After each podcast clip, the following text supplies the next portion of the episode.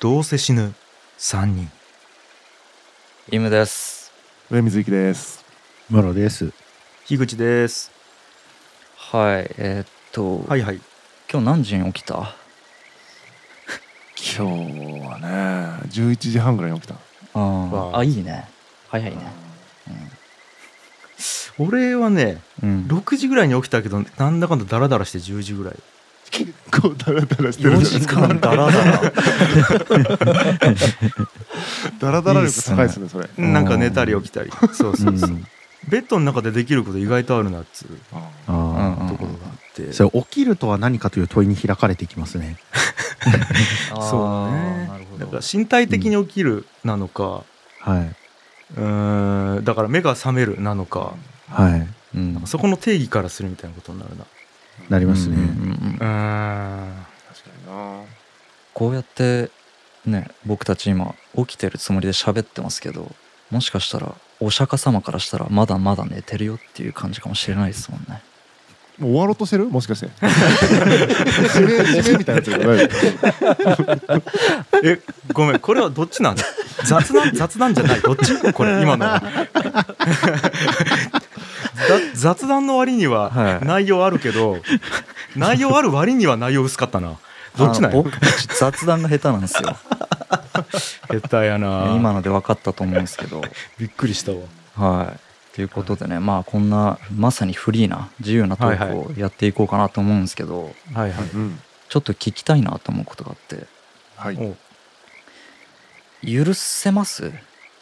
人を。はい人だったり この世の中をあなたは許せますか？難しい問いやね。許せますか？すごいな。はい。っていうことをちょっとね聞いていきたいです。うん。これね。うん。いやちなみにねこれ本当に偶然なんやけど、はい。俺2023年の今年の抱負が「許す」なんよね。へえ。そうなんですよ何を許すんですか？いやこれはもう、はい。えっとまず自分から始まり。うん。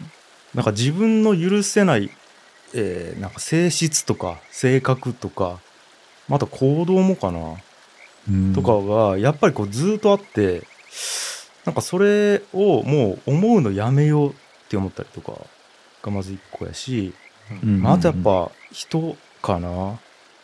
なんかこうなんつうんやろなやっぱり求めるものがあるじゃないですかはい。人と、えー生活というか生きていたら。はいでやっぱりそれから外れたものに対して僕はなんていうんですかね今まで許容するとかやったんですよ。はいはいはい。わかるかな？えっ、とあ許容するはでも許すが入っているかえっ、と要はうーんなんか我慢するみたいなイメージに近かったかうなんどっちかっつうと。で我慢できる、えーキャパが結構あったみたいな感じ。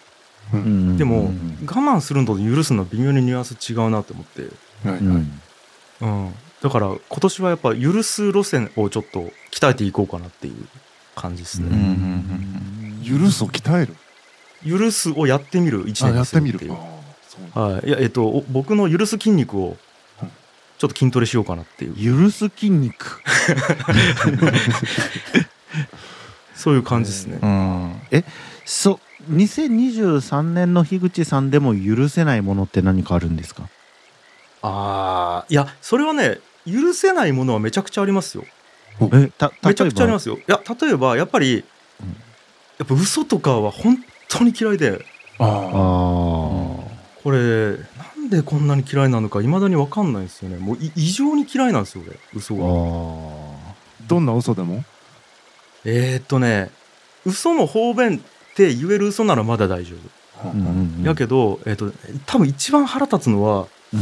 自分の保身のための嘘。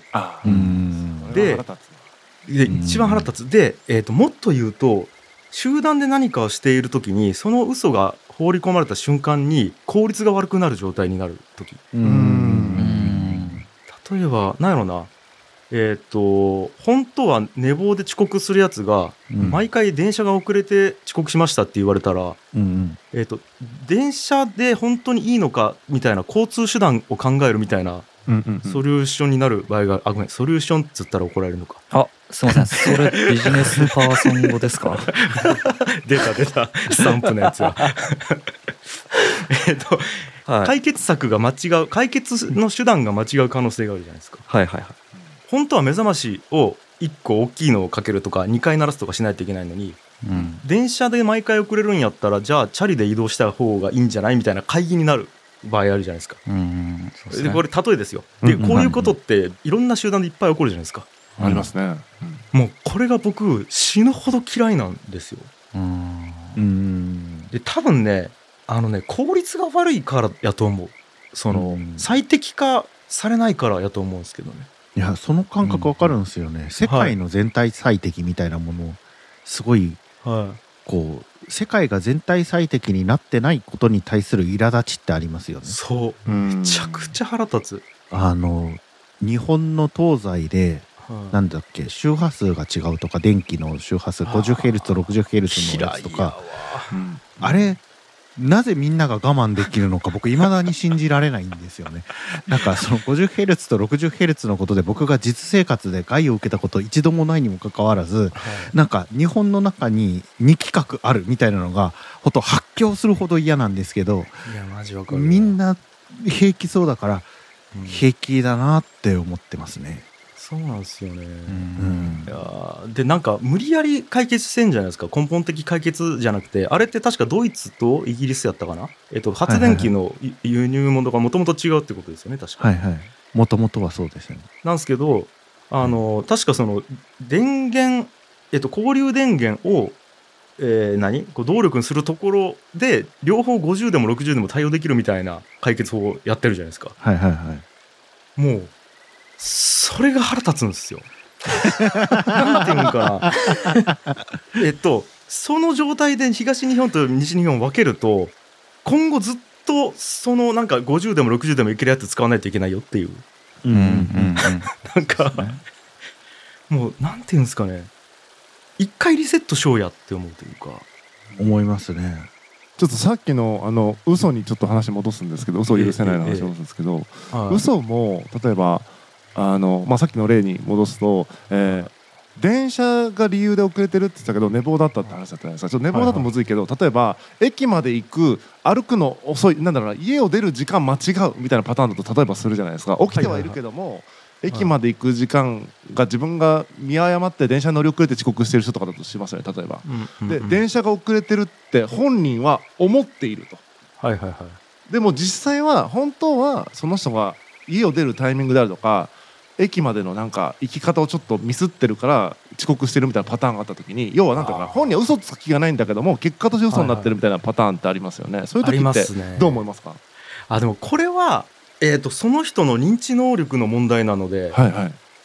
嘘だから怒るとかは思えない時がある。なるほど。うん。じゃあ意図して自分を保身のために嘘をついているみたいなのがダメなのであって認知の歪みとかで結果として嘘になってるみたいなのは大丈夫なんだ。大丈夫。あーそれを言い出すとほとんどの人に怒らない件がそうそうそうそう。そう思ってそう。んだからあのそこに悪意とか作為みたいなものがあるのが嫌い。なるほど。許せない。かなり。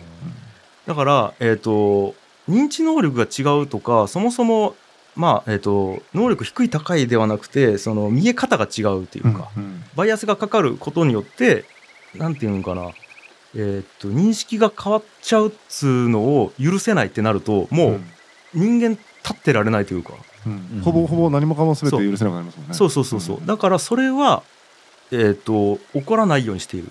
うんうん怒らないようにしているか許すようにしているかな。まああのこれはねだいぶマサで鍛えられたんで。やっぱりマサが何かしでかす。うんうんまず怒りはいはい悲しみうんが来るですよ。うん。でお前さつってどうせこういうつもりでこういうこと言いようんやろ。お前全部見通しなんやって言うとマッチ違うんです。こうこうこうでって言うんですけど普通ならありえない認識をしてるんですね、うん。例えばじゃあ先方から何か言った言葉をなんか曲がって捉えていてでなんかミスったとしたら、お前俺と同じ Facebook グループのチャットで同じ情報を得ているのになんで俺は認識できていてお前は認識できてないんだみたいな。うん。で認識できてないわけがないから。この文章でそんな勘違いするわけがないから普通なら。だからお前は嘘をついているかごまかしてるんじゃないかっていう最初の詰め方をするとよくよく聞いてたらマジで分かってなかったみたいなところがあるんですよ。そのうん。読解できてなかったみたいな。読解読解力がなさすぎてみたいな。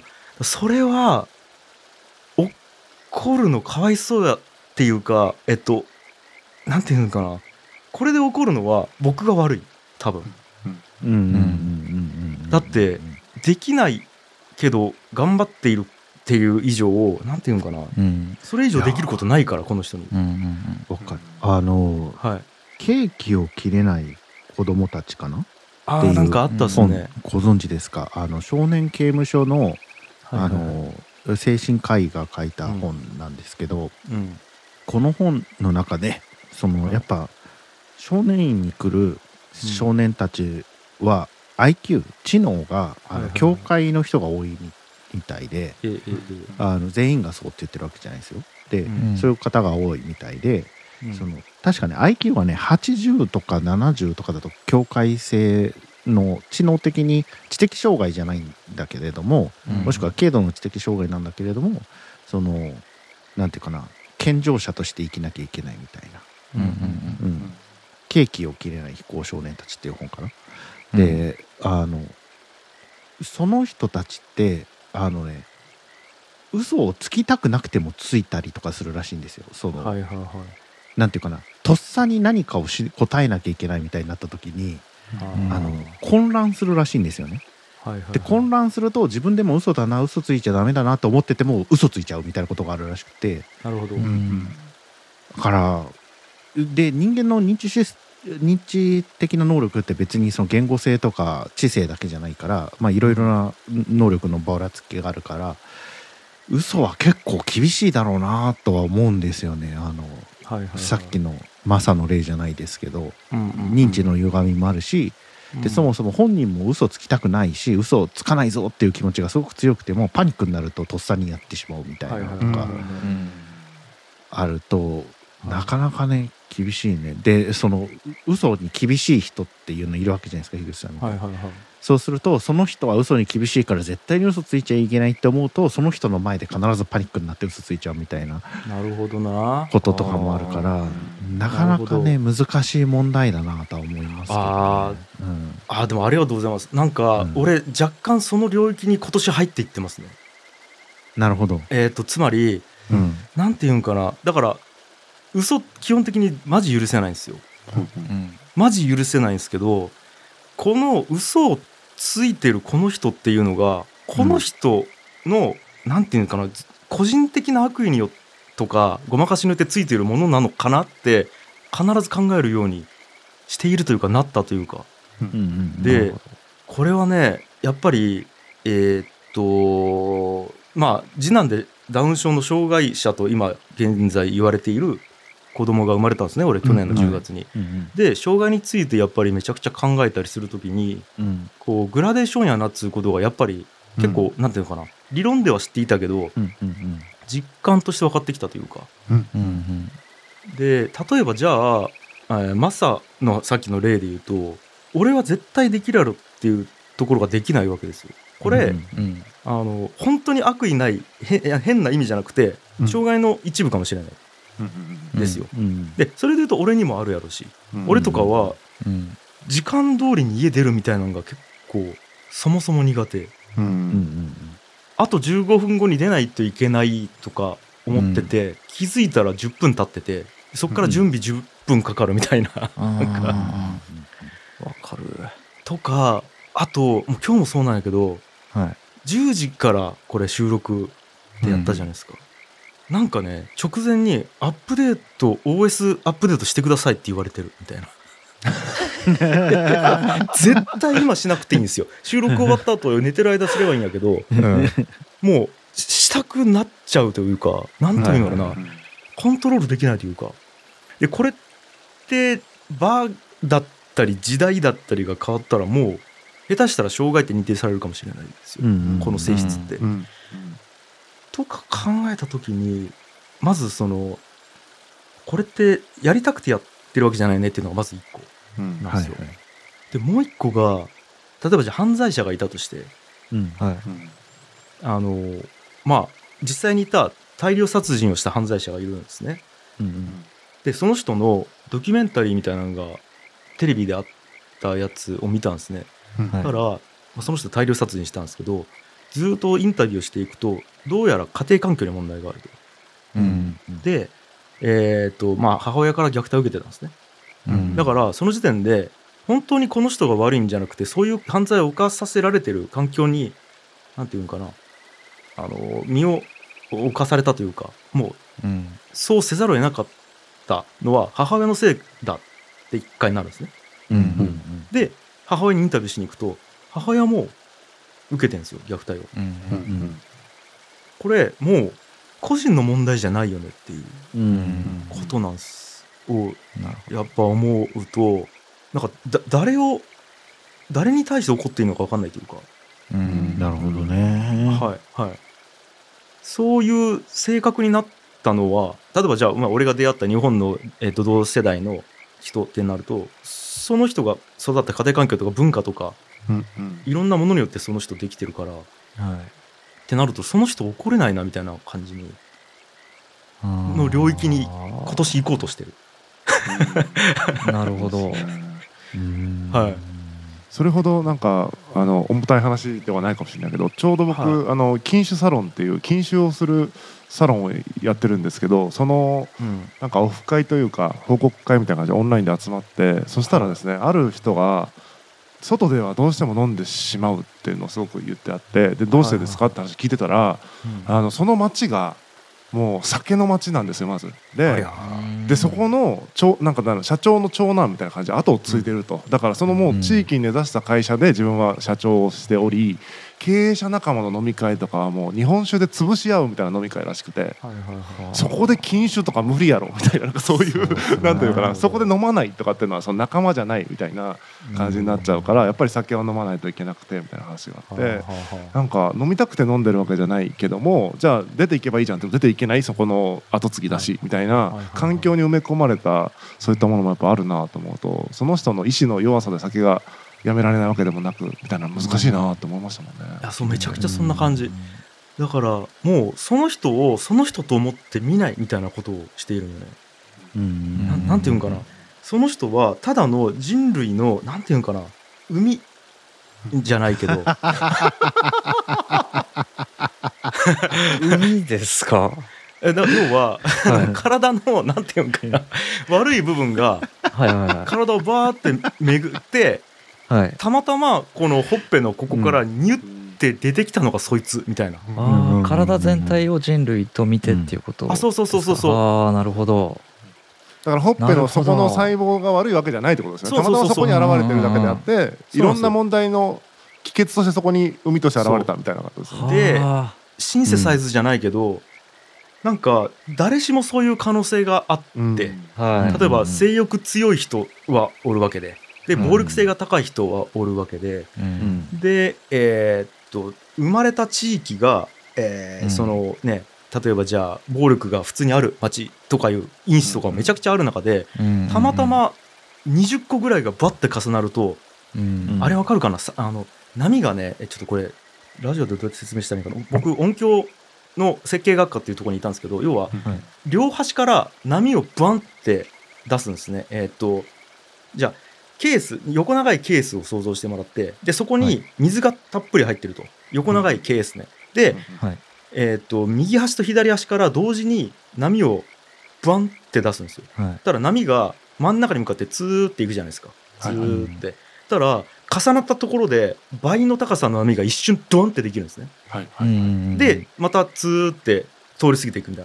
うんこれがいろんな波が2次元3次元でバーってあるよようなイメージなんですね。うん。だからさっき言った20個ぐらいの波がたまたま重なる1点とかがあったらものすごい高い波が一瞬20倍ぐらいの高さの波がボンってできることがあるかもしれないじゃないですか。うんうん。なんか僕人間がやばいことするってその一瞬の波みたいなものなのかもしれないと思ってるんですよね。ああなるほど。はい、なるほど。なんかめちゃくちゃ複雑な風が吹けば桶屋が儲かるみたいな感じであってますか、そうそうそう。それが23もうなんか100個200個1万個ぐらいが同時に起こっていて風が吹けば桶屋が儲かるが、はい。うん。たたまたまめちゃくちゃ儲かる桶屋がうん。もう100倍ぐらい儲かる桶屋が一瞬ドーンって出てきたりとか、うんうんうんうん。ああ。そう。猫が一瞬めちゃくちゃ殺されてしまったりとかあの、うんうん三味線のでそういう一瞬の何かが起きるみたいななんかうんうん。感覚確かに。なるほど。なんですよね。でそういう感じで捉えてるんですよ。そうやって見ることによって許す力をこう許す筋肉をつけていくみたいな個人のせいにしないみたいな感じそうなんですかね。だから結局許せないってこの人ならできるはずとかこの人はいい人だっていう想定があって、うん。とかあとなんか自分はこうありたいみたいな理想みたいな理想とか想定があってうん。そこと,、えー、と悪い方向にずれるから許せないになると思ってるんですね、うん。まず。うん。うんうんそう。だからその理想とか想定みたいなものをそもそも持たないみたいなことかもしれない。なんか。うん。なんていうんかな。うーん。なるほどな。僕あのですねうん。こないだイムさんに占いしてもらってうんその占いで僕の最大の短所が人生の指針となる理想を持たずに生きている人々を批判してしまう傾向がある。うわうわうわうわ内うわ。省なき人生など生きる価値がない。うん。というようなことを考えがちな人間だって書かれてて。うわうわうわ。あのそうだと思うんですよね僕は。ってことはブロさんは結構うん。許せないことが多いですか、この世に許せることの方が少ないと思う多分。うわうわ。ブロさん結構切れててますもんね。うん。すごくないですか？つながったっすね。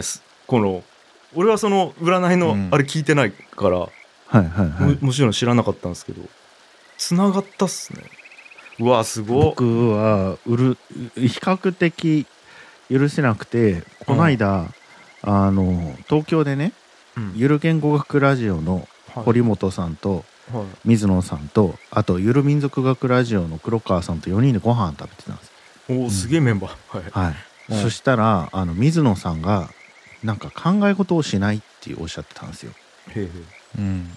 で何にもない時間はぼーっとしてるっておっしゃってたからえへで水野さん考えたり思い出したりするのすごい早いじゃないですか、うん。あの署名だけを聞いて出版社と筆者を返すみたいなことがすごく上手にできる方なんですよね。僕そういうのあんまできないんだけど、で考えないっていうから水野さんに「それって人間である意味あります?」って聞いちゃったんですよね。おうおう。つまり人間であるのであればうん。悩んだり考えたりすべきだと思ってたわけですよね僕はね。へえおもろそのようでない人ってどういうことなんだろうと思っててうん。人間である意味あると今は思うんですけど。それそれだって水野さんそれ言われてうん。どう言うんすか？水野さんはねその時なんて言ってたかな？その時は笑ってましたね、いや笑うしかないわそんなの。うん。そんな意見に対していちいち考えてられないですもんうん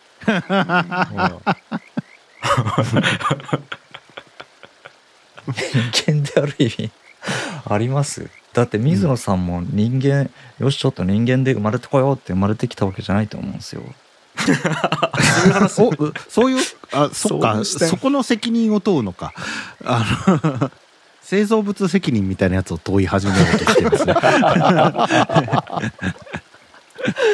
クローン人間に人権はあんのかみたいな話ですよね。ロボットに人権はあんのかみたいな、うん、うん。そうそっかそうなるね。そうまあでも、ん究極そうなるけど。まあでもねうん。あながちでもイムが言ったの究極そうなんよねっていう感覚はある正直。まあ確かにそうですよね。うん。別にその人生まれてきたくて生まれたわけじゃないし なんと言うやろうな。いやわかります。わかるんですけど僕、はいなんかねうん機能と機能として戦わなければいけないことってあるんじゃないかなと思ってて。は僕が例えば許せないのって結構なんていうかな。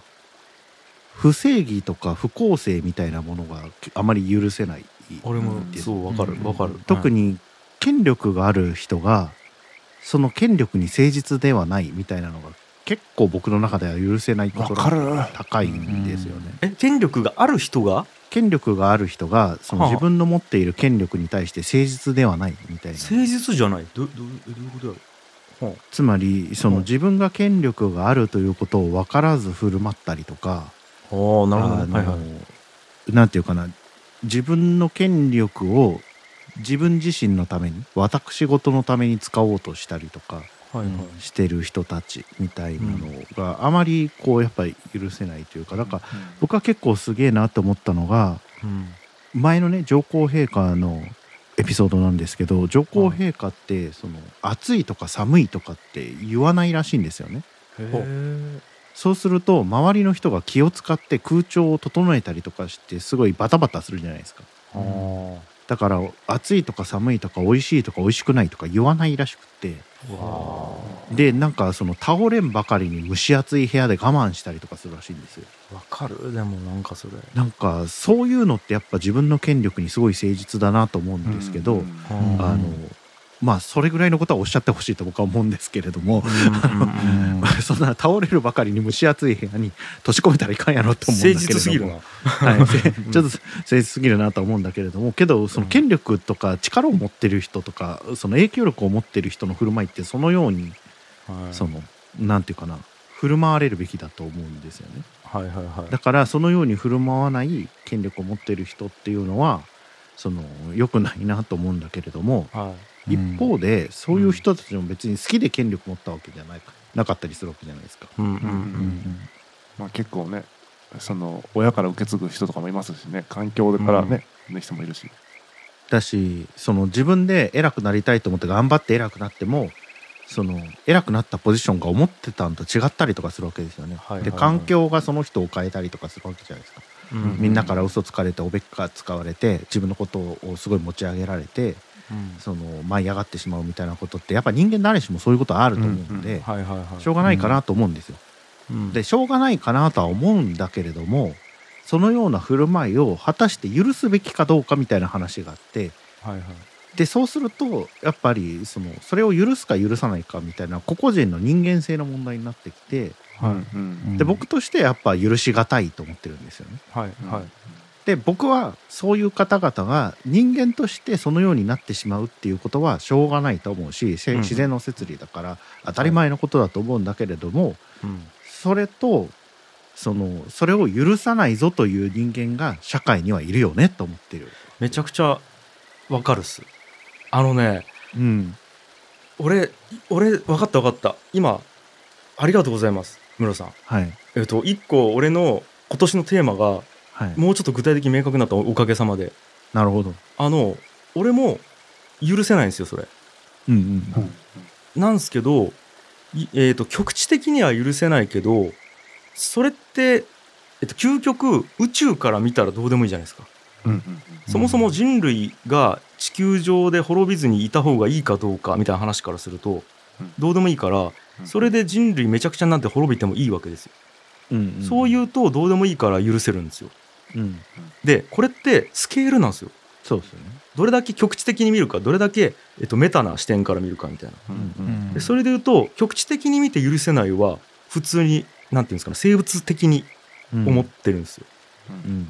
でも一歩引いてみるとさっき言ったようにこの人も権力持って持ちたくて持ってるわけじゃないとかなんていうのかな。まあそういう環境に置かれたからとかうん。さっき言った波の理論ですよね。たまたま重なったからそういう振る舞いしてるんだとか思えるじゃないですか、これって2つの視点を同時に持っていいと思ってるんですよ。うん。許せる視点と許せない視点。同時に持っていいと思っていて。だから俺多分今年のテーマって許せない自分を捨てるじゃないですね。許せない自分は置いといてもう一個メタというかうん対極的な目線のやつのうん。ていうんですかな。こここいつにちょっとなる時間増やしてみるみたいなことかも。うん宇宙樋口をもう一つ持っておくみたいな。宇宙樋口からじ人間たちを見るみたいな。ことの感覚をつけとく。みたいなことかも。なるほど。なんかあの 3D のゲームで視点変えれるやつあるじゃないですか。例えばじゃあフォートナイトみたいなうんあの戦場で戦うやつうん。あれ一人称目線ともっと引いた目線とかあるじゃないですか、あんな感じかも俺。なるほど。はい。一番引いた目線で見ると別に怒らなくていいんですようん。うん。でも戦場で戦ってる一人称目線で言うとやっぱ倒さないといけないみたいなことが起こるから、うん。うん。あそれめっちゃわかるな。それそれで言うとはい。一番一番寄ったカメラでも別に怒らなくていいんですよね僕。はあ、はあは僕の個人の問題としてはどうでもいいからですよね。あはあはあ。権力を持って横暴な人が何をしようと。うん。僕個人はどうでもいいしはい最も引いた状態でもいいですよね。別に人間社会どうでもいいんだから。はい、宇宙目線で見るとね、はい、そうするとこの中間領域の目線であった時に許せないわけですよね。ああだからうん。会社とか地域とか国とかそれぐらいの単位か、公共性みたいなものに考えた時にはいはいはい。この公共性がやっぱ守られるべきかどうかみたいな話になるかなと思ってるんですよ。あなるほど。うん、だからそれもあれですね面白いですね。あめちゃくちゃ面白い、そのスケールのえーっとえーっと0%から100%があるとして。はいはい。50%ぐらいが起こるんですね多分だから30から70ぐらいがムロさん起こる。そうそうそうそうそう。やったら、えっと、30より下とか70より上とかになる。みたいな感じです、うん。俺今年の目標。なるほどな。要は許せるズームうん。レベル。うん。をあだからそこ自由に行き来するみたいなことかも。うん。自由に行き来できたら許せるんです全部理論上。なるほど。ですね。はい。なんかそんなんかもな。そう思ってきた。なんか。わかる。ちょっともう一回言ってもらっていいですか？自由に行き来。えっとはい。このズズームレベルみたいなのがあって。はい。さっきのスケールの話ですよね。そうそう。ムロさんは局地的に見てはい。怒らない。うん。だからズ超ズームインしてはい。あんま怒らないうん。超ズームアウトすると地球なんて宇宙の塵だから怒らない。はい怒らない。でもうん。ちょっと、でかい集団とかになるとはい。それを許せない怒る。はい。うん。だからもっとめっちゃ近づくかもっと引いてみると怒らなくていいみたいな。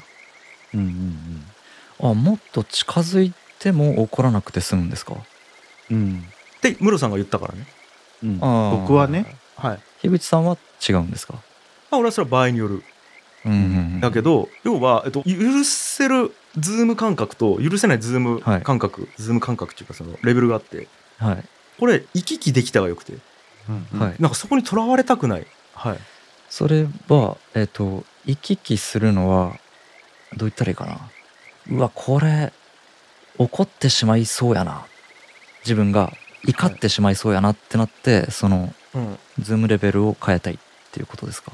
えーっとね怒ることもできるし怒らないこともできる状態にしておくっていう感じ。あー別に怒りたくないっていうわけじゃないんですね。でもない、えっと、怒らないといけない時もあると思う。なんか。はい。人間界から怒りという感情が全部なくなったらそれはそれで爆発力はなくなると思う。うん、ううんん、時にはうんなんか革命を起こす時には怒りのパワーが必要だったりするかもしれないので。はい。で俺の中から怒りをなくしたいとも思ってないんだけど。はいあじゃあどうするか選択肢を持てる状態になりたいみたいな。相対化したいんかも。相対か絶対的な自分ではなくとかがなくてなんていうんだろうな。はい。うんうんだから全部可能というかじ自由になりたいというかそういう感覚なのかもしれないです。わかりますね。いろいろなレイヤーで物事を見たいっていうそうそうそう。感じだと思いますうんうんうん。シンプルに言うとそんな感じですねあれですよね。プレデターのヘルメットみたいな感じですよね。こうサーモグラフィーで見たりとか暗視装置で見たりとかそのいろいろなうんプレデター見たことないのかなみんな。そうですね。それ見たことなさすぎてズームできなかったです、ね、全くズームインできなかったですもん逆に僕宇宙の方に行っててもうな何もなかったことにしちゃった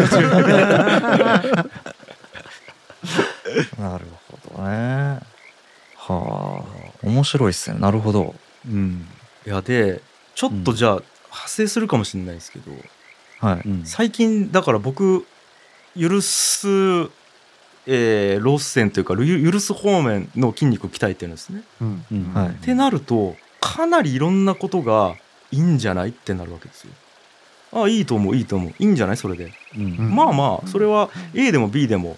うん。なんかどっちもメリットデメリットあるしはい。あの、まあ、A 行ったらこういうメリットがあるけどそこからこういうデメリットあるよね B 行ったらこうでで別にねそのまあ歴史上そういうことあるじゃないですか。なんかその時代良くても後々ダメになってうん。それが原因でダメになるみたいなことよくあるからうん。みたいなことで捉えると全部どうでもよくなるんですよね。わかる。で俺どうでもよくなってもいいんですけどうん。俺と一緒に何かをする人はどうでもよくないわけですよそれに対して。ううん。うん。うん。うん。でしょだから例えば、えー今日飯何食う?」みたいなことを話をするわけですよ。もう俺もうなんかメタ視点に行っちゃってるからううん。んまずいもの食ってもまずいもの食ったという経験をするのもちょっと面白いみたいなことになっていて。うん。で昨日と同じもの食ってもどれだけ昨日と同じかちょっと食ってみたいとかなってて、うんうんうん。食わないなら食わないでなんか食わない日を俺が過ごすとどうなるか知りたいとかになってて、うん。ううん。んってなるとマジ何でもいいよってなるとうん。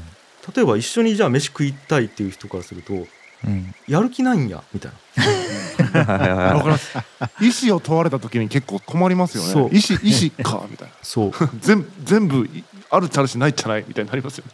そうそうなんだよ。でこれ突き詰めるとただの無個性になってるこれ。うん。うんうんもう個性がない状態。え そうそうなんか。というのをねエッグ矢沢に昔言われたことがあって。言われたんすね。エッグ矢沢はもう、はい。あれがいいこれが好き。絶対これじゃなきゃ今日は絶対うまいラーメンを食いたいからあの30分かけてでも車でここに行くみたいな感じだけど、うん。俺からすると、コンビニでカップラーメン食って外で食う経験最近してないけどそれでよくねみたいな感じになるわけよ、うんでもなんかねきょんちゃん無個性だよっつって言われてそれ。うんなるほど。確かになと思ったよね。か。でも分かります。はあ。の僕はどっちかというとエッグやささんタイプで。あ、うん。あそうね。なんていうかな。僕が愚かな選択をしようとしてる時にものすごく合理的なアドバイスされるんですよね。はいはいはい、で僕はあんまり合理的に考えないからあのうん。合理的なアドバイスもらうのめちゃめちゃ大事だしいつも常に必要としてるんだけどうん。僕が合理的なアドバイスをもらった時に思うのはそう合理的にやったら合理的な結果になるぞって思うんですよね。はいはいはいはいはい。そのいいの？それって思うなんかあのだって合理的なやり方をして合理的な結果になるとたとえ得したとしてもうんそれ100人がやったら100人そうなるんだよっていう話で、室さんすあうん。感じる。あれっすよね。それもうん、それって人間として生まれてきた意味あるのみたいなそうそうそうそう感覚ですか？そうそうそうそうそうそう。なるほど。室さん俺本当にそれ思ったことがあるんですよ。実は。はい。ではい。僕基本的に日常生活合理的に考えてるんですね。うんなんですけど全く室さんのそのやつ思ったことがあってうん。なんていうんかな。こう普通の結果しか出ないんですよ。うんうんだから俺日常生活は合理的に考えるけど人生のめちゃめちゃ大事な決断だけは一切合理を入れないようにしてるんですよ。うんうんうんうん。だから結婚決める時とかうん。付き合わないとかうん。あとはその今ねいい金パレットっていうその6500万借金がある状態で事業やってるんですけどこれ始めた時も電話かかってきて5秒で「うんやる」っつって。うん。やるって決めるとか。うんうんあーなんかね大事なことほど合理性を入れないみたいな感じにうん。してんですよね。なんか面白くないから、わかります。なんか樋口さんほどのスケールじゃないけどなんか僕もうん。日常とか基本的に合理的に考えちゃうから大体既視感っていうかこうしたらこうなるっていうだから退屈に日々苛まれてるんですけどなんか何かを取り組む時には意味わかんないことばっかやりたいなと思ってるからいろんなプロジェクトはそれしてなんか意味あるっけみたいなよくわかんないことばっかやりたがっちゃうっていうのがあるんですよね。勝てることじゃなくてこれしても何にもならんやろみたいなことを楽しむみたいなはい方に行きがち。何になるかようわからんみたいな、うん。うん、だからお金に換えるよりもなんか楽しそうなことやっちゃうっていうところありますね。本当そうなんですよね。いやなんかだから何でもそうででもそれはでも合理的に考えてそうしてるんかもしれないですね。なんか 何パーかバグを起こしとかないと。うんうん。めっちゃ。合理的に設計された非合理みたいな。そうそうそう あの全部が合理的だったらうん。合理的に考えて、うん。あのよくないから、えーとうん。非合理なものを入れるという合理的判断をしているっていう。そ っかこれ合理的な判断なのか。なんかほら僕が苦しむような決断をしたりとか悲しむような決断をすると、あみんながそれから僕のことを守ろうとするなと思っているんですよね。ええええうん。でそれ非常に大事だと思うんですよ。ええ。うんあの僕そういう判断が下手だから死にかけたりしてるんであのみんなに守ってもらって大変ありがたいんだけどけど他方をうん。やっぱりその苦しみとか悲しみとか以外に楽しめるものってこの世にないかもしれないって思ってるんですよね。えどういうこと？どういうこと？うん、つまり自分の苦しみとか悲しみだけじゃなくてもいいんですけど、喜びとか楽しみとかうん。その自分の感情が動くということ以外にうん。特にやることねえんじゃねえかなと思っててうん。うんこの世で。はいはいはい。それ以外のことってほとんどある意味でコントロール可能じゃないですか。やろうと思えばね。はい、うんそのむ非常に難しいミッションだけど例えば僕がこれから5,000億円財産作るとか難しいミッションだけどそのうん。5,000億円の財産を作ろうと思ったらやらなきゃいけないことって多分決まってくると思うんですよね。ええええええ。あの合理的なやり方があるはずなんですよ。うん。フィリピンからうん。ねあの電話をかけておじいちゃんおばあちゃんの財産を奪うとか、なんかうそういう合理的なやり方がいろいろあると思うんですけど、合理的じゃない。まあでも確かにね合理的ではあるね、うん。うん。けど、はい。なんかそのそれで楽しめるかそれで悲しめるかみたいなことがやっぱすごい大事だなと思うんですよね。ああなるほどね。うん、で多分僕が何かを許さないのも怒れるからだと思うんですよ。ね。はいはいはうん、その感情の動きみたいなのがやっぱ大事。でそこに人間が出るよなと思ってて。いはい。はでその人間に価値があるよなって僕は思ってるんですよね。いはうん、だから樋口さんが6500万円の借金を負ってでもいいかねパレットをやるみたいなこの動き？あはい。ここに樋口清則という人間が出ててはこの樋口清則という人間に価値があるっていうすごい感覚が僕にはあるって感じですよね。いなるほど。うん。まとめて言うと、うん、俺にめちゃめちゃ価値があるっつうことか。そうです。樋口の価値が高いということが分かったな。うん、違う？違う。その通りです。いやいやちょっと待ってそれもそうなんやけど。あの意思ってななんですか結あ局感情から来るものなんですかね。なんか意思って何なんだろうなってずっとなんか分かんないいままなんですよね僕は。なるほどね。意志か。僕は意思には価値があるなと思ったけど感情にそこまでなんだろうなエンタメとしての価値はあってもなんかうん。それこそが人間みたいな価値価値とまでは思わないというか人間らしさとは思うけど、ううん。んなんか価値で言うと意思の方が価値を感じるというか、うん、それがもしかしたら感情から来てるのかもしれないし分かんないけど意思ってどっから来るんだろうなみたいなことを今漠然と思いました。いや確かに。意志の源全く分からんのよね。うん。これ全く分からんのよね意志の源。意志の源僕は感情なんじゃないかと思ってるんですけど感情なね。うん。えーなんか前室さんから聞いたんですけどうん。自由意志はないみたいな説もあるって言ってたじゃないですか。はいはいはいはい。けどちょっとあの収録時間も長くなってきたんでうん、ここらで切り上げたいなっていう意思は僕今持ってまして。えもう感情なくなっちゃうやん。逆に。合理的判断が出た。うん、そうそうそう。